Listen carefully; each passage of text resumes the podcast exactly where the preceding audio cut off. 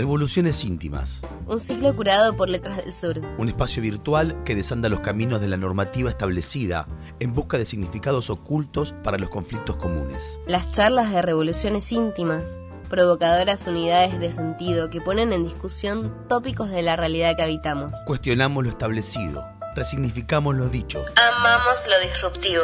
Recuperamos lo propio. Revolucionamos lo íntimo. Conectate a nuestro podcast y sumate a la revolución.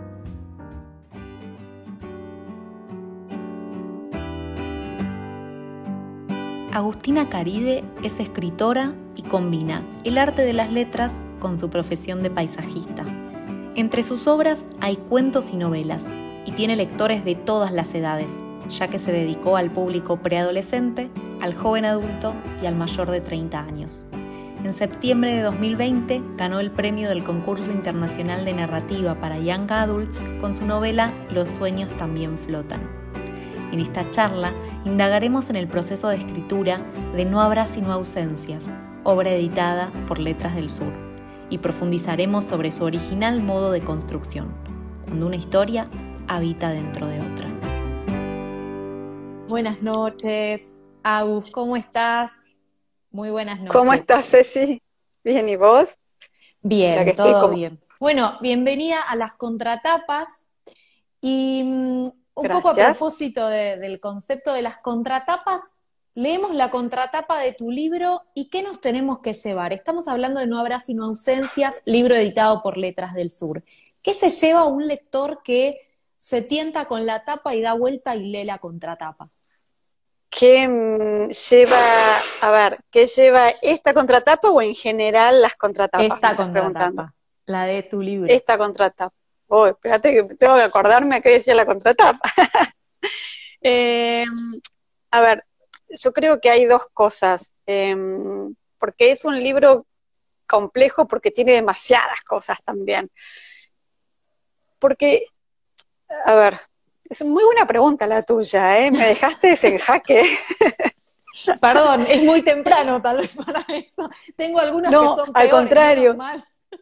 Sí, sí, te diría, es muy tarde, ya a las 10 de la noche, después de todo un día laboral, la cabeza está quemada y uno dice, uy, tengo que pensar, tengo que pensar.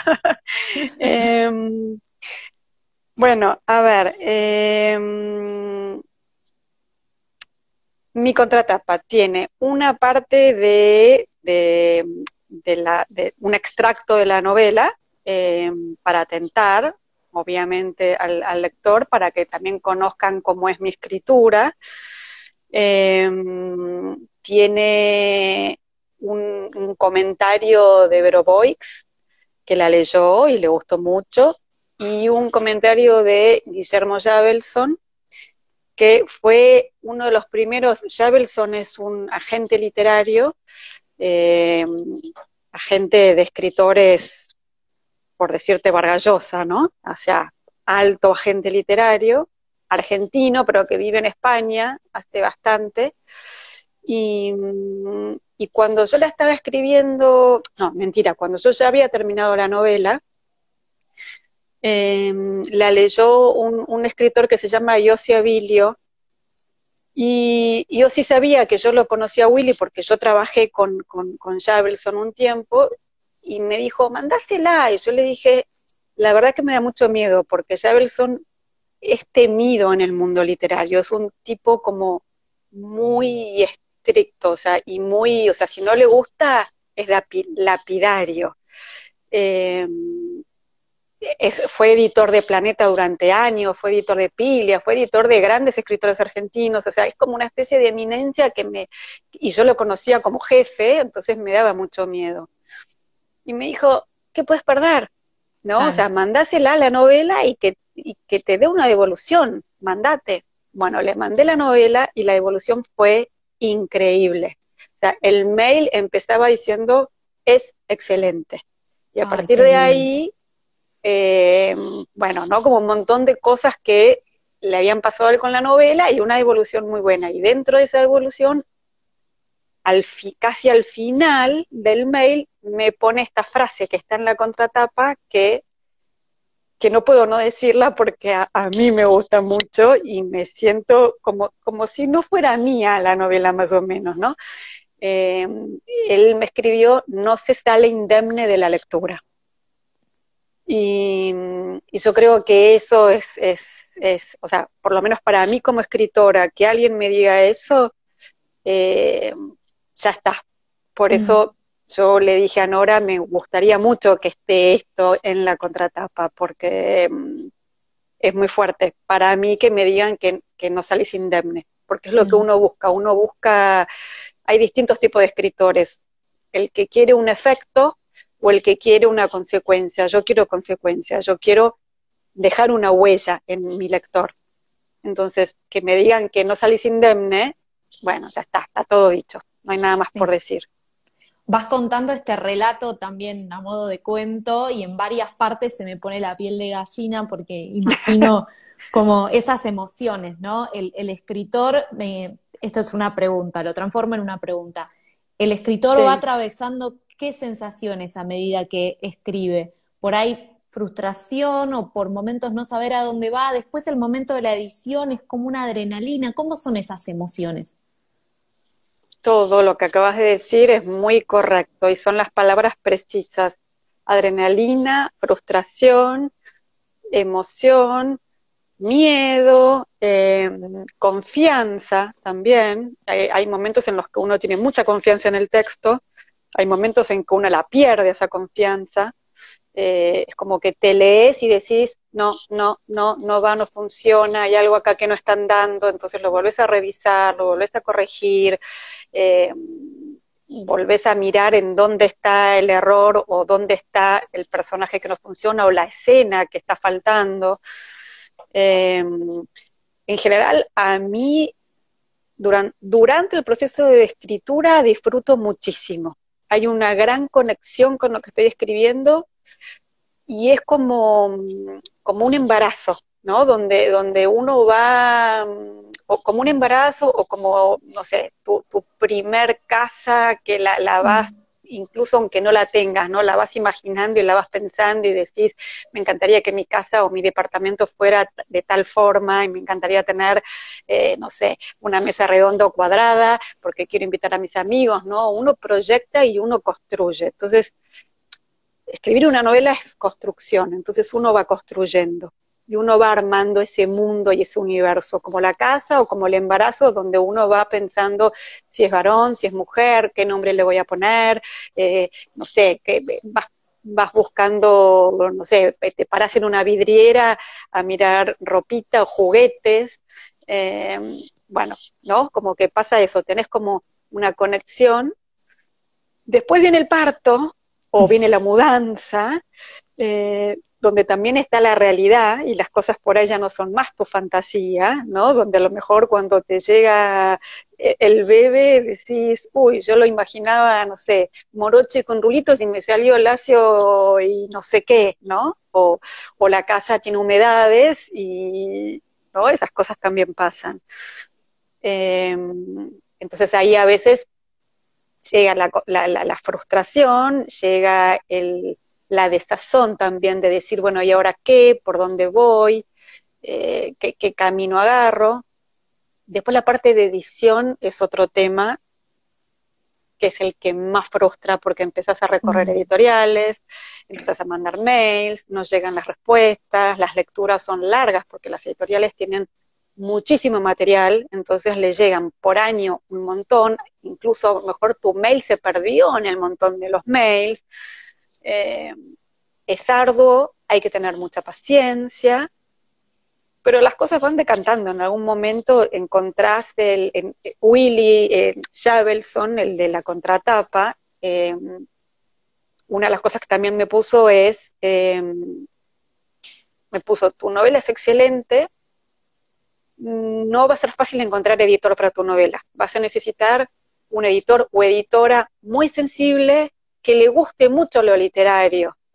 Em, pero cuando lo encuentres, quédate tranquila, tipo una cosa así me puso. Eh, entonces, bueno, es una búsqueda también, una búsqueda en donde tenés que tener paciencia y tenés que esperar a que llegue ese que quiere tu trabajo, que, está dispuesto a, apostar por, por, por, tu, por tu historia o por tu escritura o por algo que encontró en el, en el libro. Hablabas de eh, que el proceso de, escritura, que el proceso de construcción de una novela es justamente como, por ejemplo, podríamos decir hacer una casa o, un embarazo. Pero en tu novela, en No Obras sino ausencias, no hay solo una construcción. Hay una construcción adentro de otra construcción. Así que para los que todavía no te leyeron, ¿Querés contarnos un poco más brevemente este proceso de doble construcción de la sorpresa dentro, como el, huevo ese que tiene sorpresa? Sí, a ver, este doble proceso es el siguiente. Es la historia de Clara, que es una chica de 30 años que em, está atravesando el duelo de la madre, que se murió, vive con el padre, y tiene en la cabeza una historia que hace tiempo la quiere escribir, pero no se sintió escribirla justamente porque la madre se enferma. Ya ahora con la madre muerta empieza un taller literario y ahí arranca la novela, ¿no? Arranca con Clara sentándose en el taller literario y diciendo, vengo acá porque quiero escribir y porque tengo una idea que todavía que no sé cómo abordarla. Ahí arranca la novela, en donde van a ir funcionando paralelamente la historia de Clara como futura o posible escritora, pero al mismo tiempo con su vida propia, ¿no? Y con su duelo. ¿Y por qué digo paralelamente? Porque se va a ir escribiendo en la mente de Clara la historia de Inés, que es el otro personaje, importante, casi te diría que es el personaje principal. Si a vos me decís de quién es la historia de la novela, para mí la historia es de Inés porque así surgió en mí, ¿no? Como que para mí la historia era Inés y era, eran los conflictos de Inés. Pero también me pasa mucho ahora que con, los lectores y los comentarios que muchísimos me dicen cómo se engancharon con la historia de Clara. Entonces digo, bueno, evidentemente Clara tiene un peso más importante del que yo creía. Para mí Clara era conductora de la historia de Inés. Pero sí eh, hay mucho sobre el proceso de escritura. Eh, yo digo, para el que quiera escribir, le va a servir mucho. ¿Por qué? Porque está toda esta búsqueda de Clara de la historia, del personaje, de los personajes, de las escenas, de los momentos, de las situaciones, de cómo se escribe, cómo se vuelca, cómo se piensa una novela, cómo se construye una novela. Todo esto está en la cabeza de Clara. Y cómo la va, realmente la va construyendo y va armando toda la historia de Inés. Mm. Haces un, eh, para Sí. No, no, y paralelamente va avanzando el presente de Clara, ¿no? En esta, digamos, está por un lado la ficción que ella crea, pero por otro lado está la realidad que ella vive, Clara, en, su día a día, no solo con el duelo, sino con otras cosas que no las digo para no spoilear.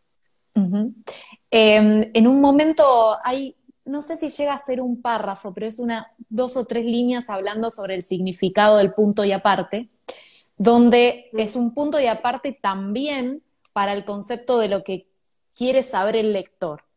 Em, supiste sostener de alguna manera, y de esto quiero preguntarte cómo hiciste ese proceso, para no caer vos en la tentación de avanzar en una de las historias y resolverla y poder equilibrar el avance con estos puntos y aparte que estoy en la punta del obelisco y no me caigo eh, entre ambas historias. Sí, sí. Em, a ver, hay mucho, em, hay, una cosa que, a mí me, funcionó al meterme en la cabeza de Clara, que es la cabeza de un escritor, eh, que muchas veces cuando uno escribe no sabe lo que va a pasar fundamentalmente cuando escribís novela. Cuando escribís un cuento tenés que saber lo que va a pasar, porque el cuento es, una línea, eh, no me acuerdo quién decía, eh, qué escritor decía que es una flecha, o sea, es una flecha que se dispara y que vos sabés que el, curso es una línea recta, ¿no? Cortázar hablaba de círculo porque es una perfección, o sea, sale en este punto y tiene que llegar a este punto, entonces cuando te sentás a escribir el cuento tenés que tener esa redondez o ese recorrido de flecha. En una novela no una novela, yo digo que entre la diferencia entre cuento y novela, siempre le digo, por lo menos a, mis alumnos en los talleres, es en un, en un cuento vos te subís a una autopista y vos sabés que vas, vas en esa dirección y en esa rapidez, ¿no? En esa velocidad. En cambio, en una novela vos te subís a la autopista, salís en una salida, agarras una calle empedrada, llegas a una calle sin salida, retomas, volvés. Entonces, al ser una novela que va construyendo una novela, me permitía eso de estar en la punta del obelisco y no avanzar porque realmente no se sabe para dónde avanzar. ¿No? Entonces, toda la tensión de la novela, tensión entre comillas, porque bueno, no sé si esa es la tensión, pero un foco importante que yo busqué está en la carta. Eh, para los que no leyeron la novela, Inés recibe una carta a nombre de ella, pero de su verdadero nombre, que no es Inés sino Julia. Inés está exiliada, se exilió en la época del proceso con sus tíos, eh, y en el momento presente que Clara la empieza a indagar y a construir, vive en Frankfurt, en un pueblito cerca de Frankfurt.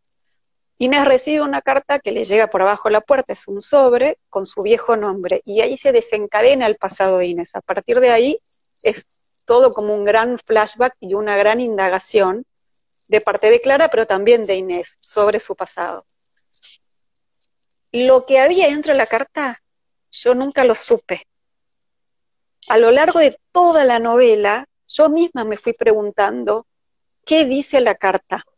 Entonces, fue todo un explorar al lado de Clara quién le había escrito la carta y qué decía la carta. Yo sabía que la carta era sumamente importante y que lo que había ahí adentro el lector lo iba a estar esperando. Y yo fui una lectora más, o sea, yo fui escribiendo y me permití ser lectora, me permití tener, sentirme en la punta del obelisco, ¿entendés? O sea, fue una experiencia muy rara, porque no todas las novelas se, se consiguen o se construyen desde este lado, o sea, mis demás novelas no tienen esto, pero lo que me permitió este tema y cómo lo abordé fue, fue eso. ¿Y cuándo supiste lo que decía la carta? ¿Te molestaba no saberlo? Sí, me volvía loca. me volvía loca. De la misma manera que no soporto no tener el título, ponerle. Es como que, no sé, me ha pasado de, tener, eh, no sé, mi saga de última generación. Creo que primero tuve el título y después tuve. En cambio, ahí, e, e, esta novela pasó por un millón de títulos. Mi carpeta en la, en la computadora tiene tu, tu, tu, tu distintos títulos y eso me ponía loca. No, no encontrar qué es lo que me la definía, porque el título es como una especie de resumen, si se quiere, ¿no? O de, o de, epígrafe.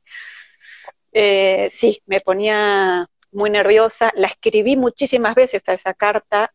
Eh, solo sabía que empezaba con un, querida Julia o un queridísima Julia. O sea, era un tono amable, pero al mismo tiempo le estaban escribiendo no a Inés, sino a Julia, a alguien que, ni ella misma se nombraba a sí misma así. Entonces era alguien que la conocía mucho. Eh, y obviamente yo sabía que quería crear no solo esa tensión, sino también ese miedo de si esa persona que la conocía a, a Inés tanto, la quería lastimar o no. ¿No? Mm. O sea, era alguien que sabía de su pasado porque le iba a decir algo feo o porque quería ayudarla en algo. Hmm. Eh, entonces yo sabía que quería mantener esa atención, entonces dije, ok, no lo digo, mantengo la atención, pero al mismo tiempo soy consciente de que el lector en algún momento me iba a reclamar el contenido de la carta, o sea, no podía obviar lo que había ahí adentro, en algún momento lo tenía que decir. Sí, yo te digo la verdad, hay mucha gente que eh, tiende a leer las últimas palabras de los libros, cuando, ni bien los compra, como una especie de, de, friqueada, ¿no? Como algo que no pueden evitar hacer. Acá les diría, no lo hagan. Y por segunda cosa que te quiero contar es la cantidad de veces que dije, tengo que avanzarla, ya fue, o sea, avanzo las páginas, necesito saber. Em, pero hablaba sobre el tema del título Y, el título también es algo que, rescato como, como interesante, porque es no habrá sino ausencias, por lo tanto algo habrá, y eso que habrá es algo que no está, que es una ausencia. Muy bueno.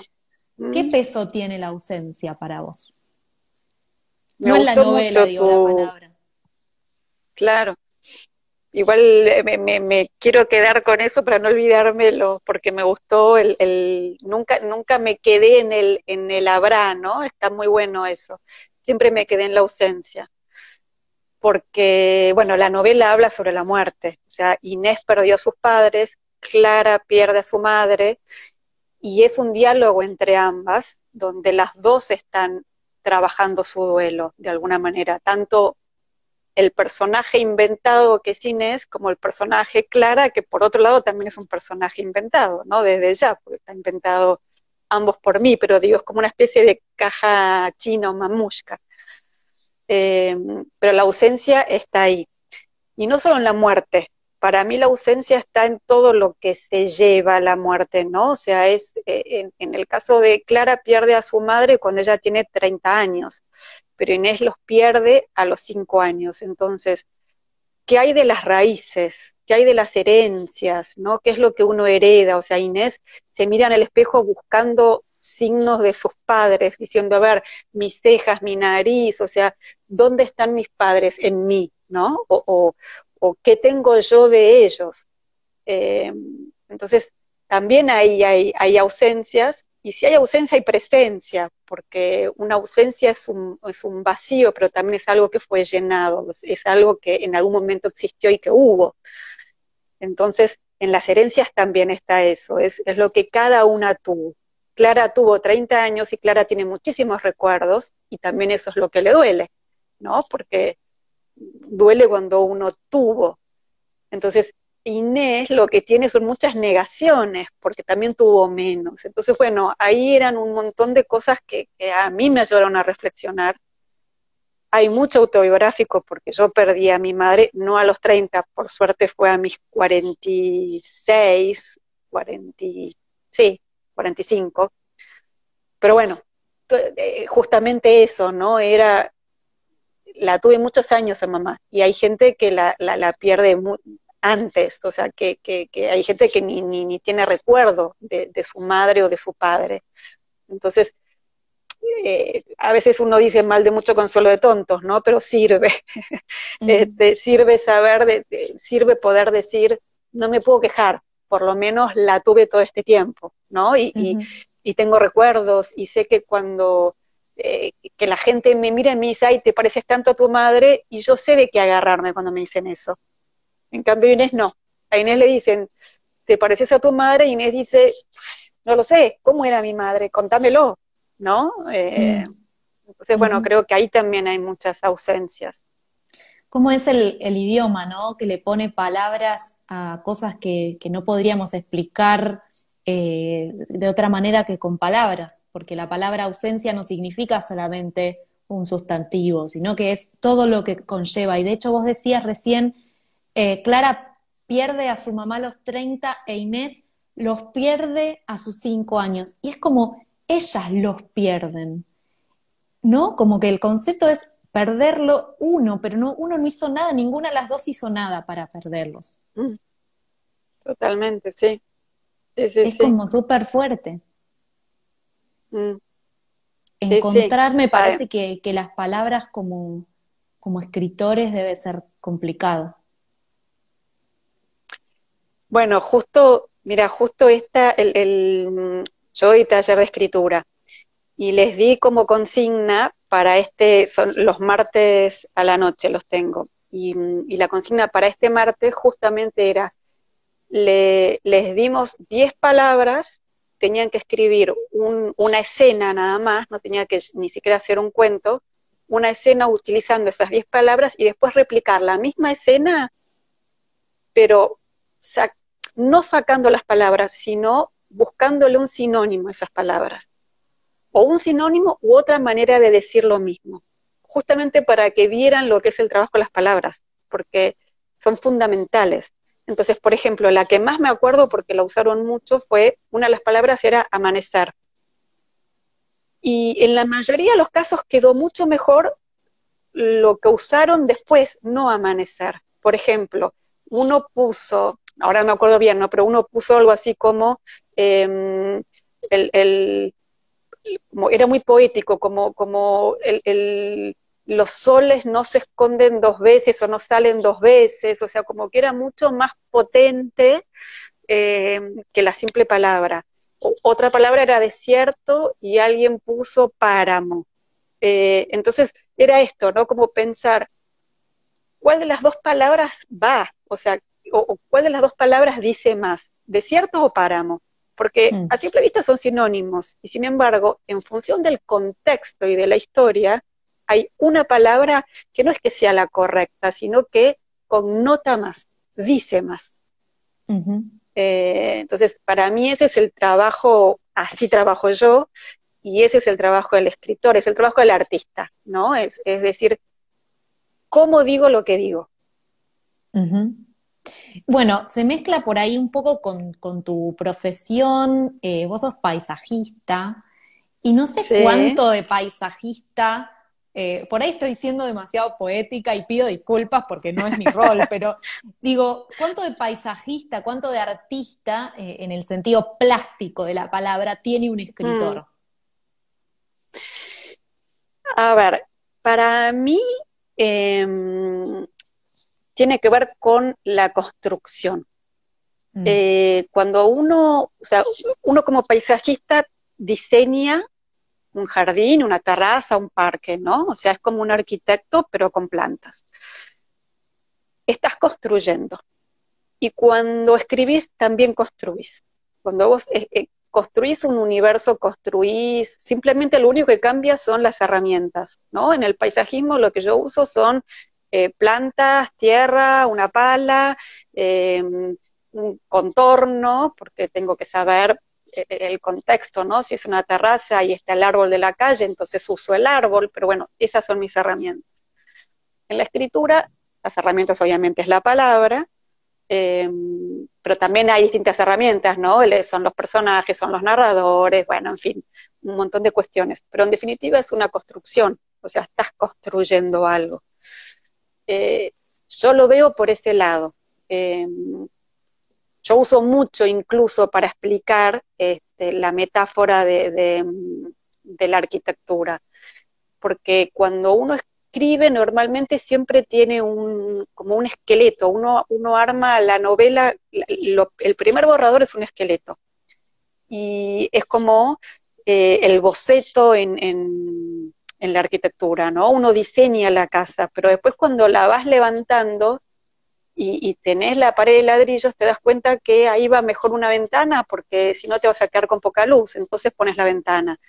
Eh, pasa lo mismo. Uno tiene la idea, uno empieza a escribirla, pero después te das cuenta que tal escena no va, o, al contrario, o falta una escena, o un mm. personaje que vos pensabas que iba a ser súper secundario, empieza a tomar protagonismo. Entonces, lo vas, vas construyendo. Y es así, le vas armando, le vas abriendo ventanas, le vas dando luz, eh, le vas dando color, le vas dando, ¿no? Es como, como, entonces, en ese sentido siento que hay una relación entre el paisajismo y la escritura. Y así como por ahí como paisajista o un arquitecto piensa en el que va a habitar esos espacios, ¿cuánto hay de eh, la mirada del lector mientras estás construyendo tu texto? Bastante también. Eh, Humberto Eco tiene la teoría que es la del lector modelo, él dice que, todo escritor cuando escribe tiene o debería tener a su lector modelo en la cabeza. Eh, yo escribí infantil, escribí young adult y escribí adulto. Y claramente cambio el chip en mi cabeza. O sea, cuando escribo para chicos, yo sé que mi lector tiene, eh, yo, eh, mi infantil es para, para 10, 12 años. nunca escribí para más chiquitos. Pero entonces yo en mi cabeza tengo y digo, bueno, estoy escribiendo para chicos entre sexto y séptimo grado. Entonces, las palabras, el tema, todo es pensado en ese lector. Cuando escribo para en adulto también cambio y pego un salto y estoy pensando que estoy escribiendo ya entre quinta y treinta.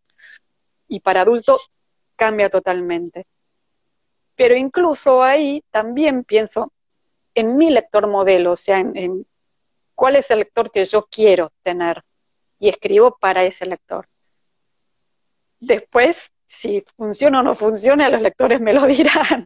Eh, pero yo en mi cabeza sí tengo, o sea, yo sé que quiero un lector atento, eh, sé que escribo eh, que, no es lineal, o sea, que, por eso digo atento, ¿no? Porque el, lector que, lee el, libro mientras revuelve la olla se pierda.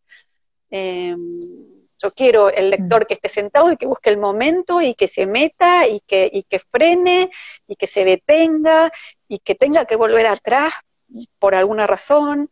Em, me gusta mucho un lector que, porque yo soy así, ¿no? O sea, yo disfruto mucho con las frases lindas, entonces me mato buscando que la frase sea linda. No sé si lo logro, pero por lo menos es mi trabajo.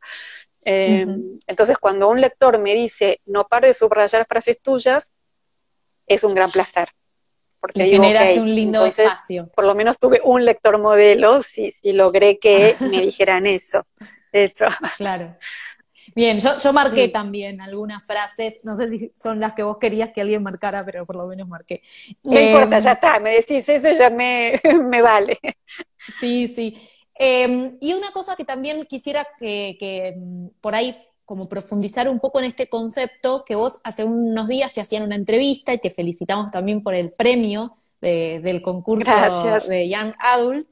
Em, felicitaciones, ya también leeremos ese texto. Y hablaba sobre el, hecho de que no existe el olvido. Y esa es una frase por ahí sacada de contexto acá, pero estaban hablando de, no habrá sino ausencias. Y también me parecía que olvido y ausencia son palabras que se tocan, que son parientes, pero no son lo mismo. ¿Y por qué no existe el olvido? Ah, por esto mismo, o sea, eh, por Inés, ¿no? Esta cosa de em, Inés se exilia, Inés va buscando alejarse, o sea, Inés se aleja de la Argentina, vive en un lugar donde tiene, donde eh, la ubiqué en Alemania a propósito, porque Inés tiene algo de, no tanto de negación porque quiera negarlo, sino porque la sensación es el, el país y la situación la echó, la expulsó, y es más fácil vivir en un lugar, me imagino yo, ¿no? Em, eh, o, reconstruirte en un lugar totalmente distinto, que te ayude al olvido, ¿no? Mm. Y entonces desde ese lugar no existe el olvido, porque es imposible, o sea, como que aunque tuviera cinco años, ella se pasó su, su vida justamente, aunque lo niegue, cuando se miraba en el espejo, inconscientemente decía, ¿qué tengo yo de mamá? O qué tengo yo de papá, o qué, ¿no? O sea, como que hay cosas que, que mm, es la sangre, ¿no? E, incluso la Argentina, o sea, hay en un momento en que, en que Clara cuando eh, piensa que cuando le preguntan a Inés de dónde sos, o sea, o, dónde naciste, es, es, así la diferencia, eh, Clara piensa, Inés debe decir, nació en la Argentina, y nació en la Argentina para ella es una palabra vacía, porque no tiene recuerdos de la Argentina, porque no tiene conocimientos de la Argentina, se fue muy chiquita de acá. Entonces, me hice un listado de todas las cosas que, que perdió, de esas ausencias de Inés, ¿no? Y pensaba en, en el, no sé, en el alfajor Terrabuzzi Guabana, en el alfajor Jorgito, porque era el de mi infancia, em, el gesto de, de, de pedir el café, Em, el, decir una de, carne y una de jamón y queso, ¿no? Como cosas muy argentinas, o el Boca River, como ni siquiera el Boca River, porque tenés el Barça y, el Real Madrid en otro lado. Eh, hay cosas que son como muy locales y muy de acá. Eh, el dulce de leche, no sé, para decir cosas básicas, ¿no? Después mm. uno puede ahondar en esto. Em, que son, esas son ausencias porque nunca las tuvo, pero hay cosas que, que, que son, que están y que no las puedes olvidar aunque quieras. Entonces por eso es, no existe el olvido. Como que aunque uno quiera, hay cosas que, que dejan marca, que, que dejaron ahí una, una huella. Mm. Y de alguna manera siempre te llega algo que te lo va a recordar. Un perfume, una, el aroma de una flor, ¿no? O, un, una luz, a lo mejor, ¿no? Como, viste que decís, hay, ciudades que tienen una, una luz propia o un, y de pronto a lo mejor ella puede estar en Frankfurt caminando, pero va a haber un, momento del día donde la luz cae que la va a llevar a su casa de La Plata. Mm, total. Eh, y también es, es, por ahí complicado incluso eh, verle la cara a Inés como lectores. Mm. No, no tiene un ah. momento de descripción de cara, de, de facciones. Sabemos que anda en bicicleta y que corre y que trabaja delante de una computadora, la escena donde decís, todavía está quieta porque no sabe qué le voy a poner de oficio, me parece fantástica, pero no le vemos bien la cara. Y eso por ahí no es algo adrede que, que lo pensaste, pero sí es un resultado. Es como una persona que quedó desdibujada. Claro, totalmente. Sí, sí, sí. Eh, sí, de hecho, al final, eh, medio que la, palabra creo que está desdibujado, ¿no? Creo que está incluso, no, no, no, es la ah, palabra esa, pero no, no, porque no es la palabra, pero, pero mm, Inés dice como que por fin, o sea, cuando, cuando sabe que la van a contar, eh, dice los contornos, ¿no? Como se van a, se empiezan a formar los contornos. Eh, porque es eso, ¿no? O sea, durante todo este proceso es Inés en la cabeza de Clara, pero volvemos a lo mismo en el proceso de escritura. Cuando lo llevas al papel ya es otra cosa. Eh, entonces es eso. Eh, de hecho, varios lectores me dijeron, ahora queremos conocer la historia de Inés. Y yo decía, pero está toda la historia de Inés, o sea, desde su exilio, desde, pero es real, es, es verdad eso, en realidad no está. O sea, la historia de Inés también es cuando vuelve a la Argentina. Eh, o sea, falta eso, sí, totalmente. Bueno, Agus, la verdad, un placer charlar con vos. Me encantó conocer este, esta antesala de la escritura. Eh, creo que, otro día podríamos profundizar más sobre el proceso de escritura, sobre cómo se dan clases de escritura, eh, pero por el momento cerramos eh, la contratapa y ya abrimos el libro para invitar a todos a que lean No habrá sino ausencias. Muchas gracias, Ceci, me encantó. bueno, gracias a vos. Te mando un abrazo fuerte y que tengas buena noche. Igualmente para vos. Besito. Adiós.